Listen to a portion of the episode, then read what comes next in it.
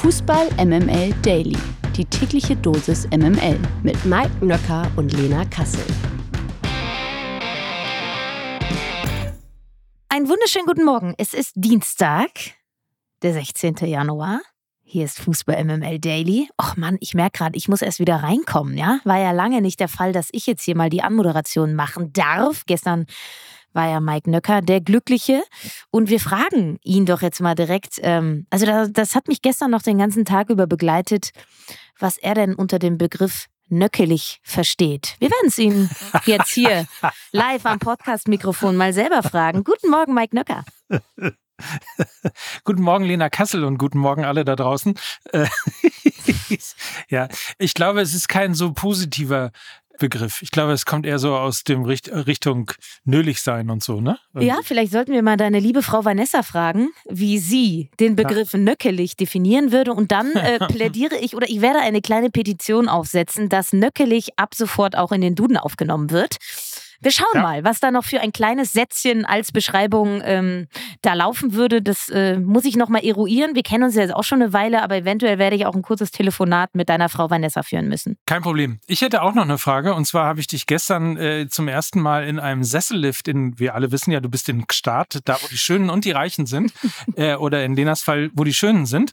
Aber was ich dich fragen wollte, ja. ist, du warst in einem Sessellift, mhm. um von Après-Ski-Station zu Après-Ski-Station zu fahren oder tatsächlich auch um sowas wie Skifahren oder Snowboardfahren, also dich sportlich zu betätigen? Also, ich sag mal so, ich habe diesen Schneeurlaub, in dem ich mich hier befinde, nur zugesagt, weil man mir ab 11 Uhr Champagner und Sonne versprochen hat. Und genau so sehen hier meine Tage aus. Ich mache mich morgens ein bisschen schick, fahre mit dem Sessellift hoch, setze mich in die Sonne bis halb fünf, bis der letzte Sessellift wieder runterfährt. Und dann werde ich in irgendeiner Lokalität abtauchen und ähm, mal fünfe gerade sein lassen. Das ist mein Ziel für 2024. Ich sag's, wie es ist, KW3. Und dieses Ziel ist mehr als erfüllt. Und mein Ziel für 2024 ist Lena Kassel werden. Da geht's äh, dir wie vielen. Komm, schnell weiter. Hopp, los. Die logische Konsequenz. So wie es aussieht, werden wir bald endlich von einem leidigen Thema erlöst, denn laut Sky wird Max Eberl nun endgültig neuer Sportvorstand beim FC Bayern München. Der Deal zwischen dem deutschen Rekordmeister und dem ehemaligen Manager von RB Leipzig sei mittlerweile, Zitat, festgezurrt. Klammer zu, worden. Nee, Anführungsstriche oben worden. Ende Februar jedenfalls solle der Aufsichtsrat die Personalie abnicken. Frühestens ab März könnte Eberl dann seinen neuen Job antreten. Sicher sei aber, dass Eberl noch in der Rückrunde beim FCB anfangen werde. Der ehemalige Gladbach-Sportchef wird laut Sky einen langfristigen Vertrag an der Siebener Straße unterzeichnen. Irgendwas, was es dazu noch von deiner Seite zu sagen gibt? Boah, äh, wie die Kategorie ja schon sagt, die logische Konsequenz. Ich glaube, wir reden seit gut einem Jahr über nichts anderes, als dass der FC Bayern irgendwann Max Eberl als Sportvorstand haben wird. Es gab dann das kurze Missverständnis, so sage ich es mal, mit RB Leipzig. Aber das hatte sich ja eigentlich jetzt schon relativ lange angedeutet. Max Eberl, Wunschverein, war schon immer der FC Bayern und der FC Bayern wollte nach dem wiederum kurzen Missverständnis mit Hassan Salihamidzic jetzt eben auch die eigene Wunschlösung haben und die lautete da auch schon seit Jahren eigentlich Max Eberl. Also man kann sagen, da kommt jetzt zusammen, was zusammengehört in irgendeiner Form. Wenn man so ein bisschen quer liest, ist der geneigte Bayern-Fan jetzt auch gar nicht so abgeneigt. Also es gibt jetzt auch nicht einen relevanten Punkt, warum der FC Bayern das mit Max Eberl nicht machen sollte. Also gibt es einfach nicht. Die Frage, die ich mir nur stelle, ist dadurch, dass Max Eberl ja doch schon das ein oder andere Mal in seiner Karriere moniert hat, dass er mit etwaigem höheren Druck nicht so gut kann, beziehungsweise er da schon durchaus auch Probleme mit hatte, weiß ich jetzt nicht, ob der Rekordmeister aus Deutschland so die logische Adresse für ihn ist. Also ich hätte ihn gerne im Ausland gesehen. Ich glaube, das hätte viele, vielleicht auch unruhige Gemüter ein wenig beruhigt und vielleicht hätte es ihm auch persönlich besser getan.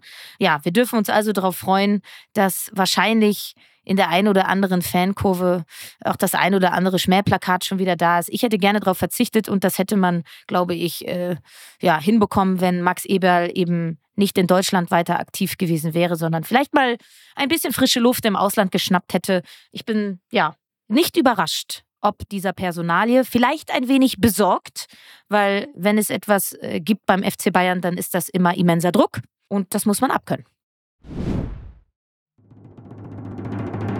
Die MML Gerüchteküche.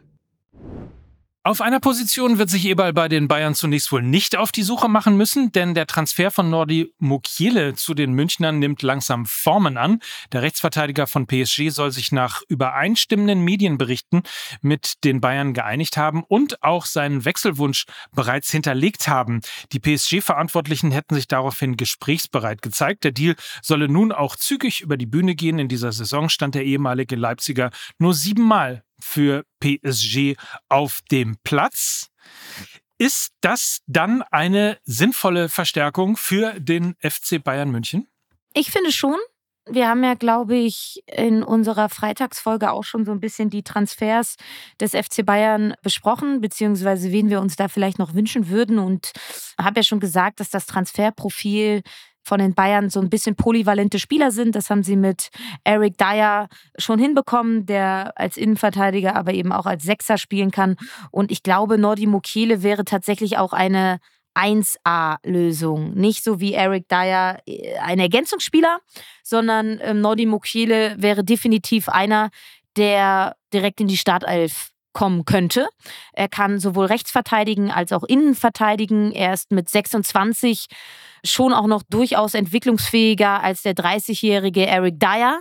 Er verfügt über ein wirklich sehr, sehr gutes Grundtempo. Er hat bei RB Leipzig schon gezeigt, was er drauf hat. Er kennt die Liga. Also von daher glaube ich, ist das eine, eine Lösung für die Startelf. Und man könnte dann eben äh, diese, diese Konrad-Leimer-Lösung dann auch sein lassen, der sich ja eigentlich auch wohler im zentralen Mittelfeld fühlt als eben als Rechtsverteidiger. Da hat man immer so ein bisschen rumgebastelt. Jetzt auch, ähm, weil Masraui eben beim Afrika Cup weilt. Von daher würde ich das für einen Top-Transfer halten für den FC Bayern und auch ein Transfer in Richtung Zukunft und nicht nur Aktionismus, um irgendwie den Status quo zu bekämpfen. Also das ist wirklich ein Perspektivtransfer auch, der auf einige Jahre hinweg äh, funktionieren könnte. Ich setze dagegen, aber ich weiß gar nicht, ob ich mich noch zu Transfers vom FC Bayern äußern sollte. Insofern. ja, Harry Kane, lässt, Harry Kane lässt grüßen. ja, wobei, naja, lassen wir das. Die Prognose ist immer noch richtig, aber anyway, das gibt sowieso nur wieder Ärger. Insofern äh, springen wir mal eine Kategorie weiter. Gewinner des Tages. Nach dem Ballon d'Or kommt nun auch mit The Best FIFA Football Award 23 eine mehr als diskutable Auszeichnung um die Ecke.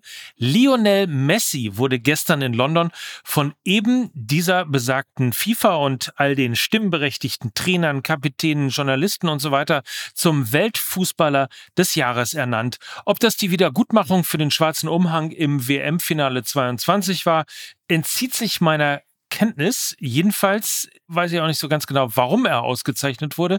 Seine beiden Kontrahenten, Kilian Mbappé und Erling Haaland, hätten mehr Argumente gehabt. Vor allen Dingen Haaland natürlich, der ja das Triple geholt hat und Torschützenkönig in England geworden ist. Die beiden waren vor Ort, Messi nicht, half aber trotzdem nichts. Lionel Messi ist also der Fußballer des Jahres. Als Mike mit AI kann ich übrigens mal einen kurzen Einblick in den besten Spieler nach Daten geben. In diesem Fall wäre es nämlich nicht Haaland und schon gar nicht Messi, sondern James Madison von Tottenham Hotspur. Bei den Frauen wurde weniger umstritten die Spanierin Aitana Bonmati vom FC Barcelona ausgezeichnet. Sie ist ja die richtige Abräumerin in dieser Saison, hat sie doch schon den goldenen Ball bei der Frauen-WM und den Ballon d'Or gewonnen. Alles also einmal komplett abgeräumt.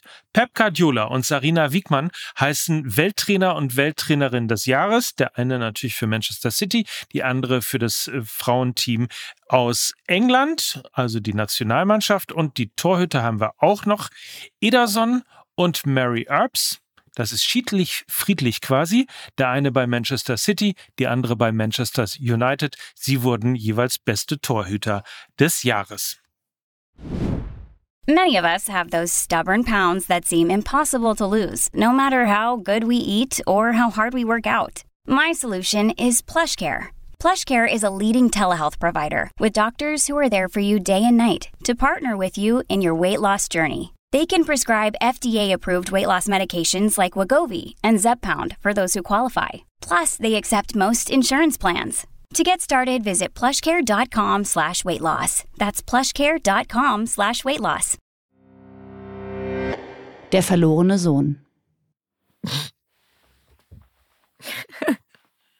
Was gibt's denn da zu lachen, Lena? Ich finde ich find, äh, also ich find die äh, Kategorie der verlorene Sohn an dieser Stelle schon sehr passend und auch ein bisschen bittersüß. Aber fahre fort, Herr Nöcker. Mache ich gerne. Es äh, geht in diesen Tagen beim Stichwort verlorener Sohn regelmäßig um Niklas Süle. Der Dortmunder Innenverteidiger gehörte am Wochenende in Darmstadt ja schon zum dritten Mal in den vergangenen vier Bundesligaspielen nicht zur Anfangsformation des BVB. Jetzt hat Süle von Sportdirektor Sebastian Kehl auch noch öffentlich Kritik einstecken müssen. Man habe sich von Süles Transfer mehr erhofft, sagte Kehl bei Sky 90. Der 28-Jährige kam ja im Sommer 22 ablösefrei vom FC Bayern. Zitat jetzt von Sebastian Kehl. Er kann mehr und ich erhoffe und erwarte mir in den nächsten Monaten auch mehr von ihm. So, wenn du doch schon eben äh, dich so heimlich gefühlt hast bei dieser Kategorie. Äh, wie stehst du denn, äh, Lena, zur Personalie Niklas Süle? Ja, boah, irgendwie echt schwierig. Also ich finde die generelle Debatte über sein Körpergewicht teilweise schwer auszuhalten muss ich ehrlich sagen. Schwer auszuhalten. oh Gott. Witzig. Ja, vielleicht an diese. Ja, an diese, ja okay, hey, den habe ich dir da hingelegt. Es ist in Ordnung, dass du ihn ja. dann auch verwandelst. Eventuell hätte ich da auf eine andere Wortwahl zurückgreifen müssen. Aber du hast total recht. Ich finde das auch extrem anstrengend ja. und wirklich übertrieben, weil, naja, fahre fort ich finde das irgendwie schwierig auszuhalten. Nichtsdestotrotz ist ja auch ein Stück weit Wahrheit dran. Und ich glaube ein wenig, dass Niklas Süle gerade auch an seinen Erwartungen scheitert oder an den Erwartungen, die man ihm irgendwie ähm, auferlegt hat oder die man irgendwie mit seiner Verpflichtung sich versprochen hat. Es ist eben auch so, dass Süle einer der Topverdiener beim BVB ist und man hat ihn eigentlich als Führungsspieler auch eingeplant. Ich meine, er kam vom FC Bayern, ja, vom Rekordmeister. Man hat ihn irgendwie transferiert, um auch die Defensive zu stabilisieren. Das war schon auch ein Statement-Transfer. Also ich kann mich an, an die Meldung damals erinnern, auch wenn damals schon aus den Bayern-Kreisen zu hören war, dass man ihn nicht ohne Grund abgegeben hat, sondern auch da schwingte schon so ein bisschen seine professionelle Einstellung mit.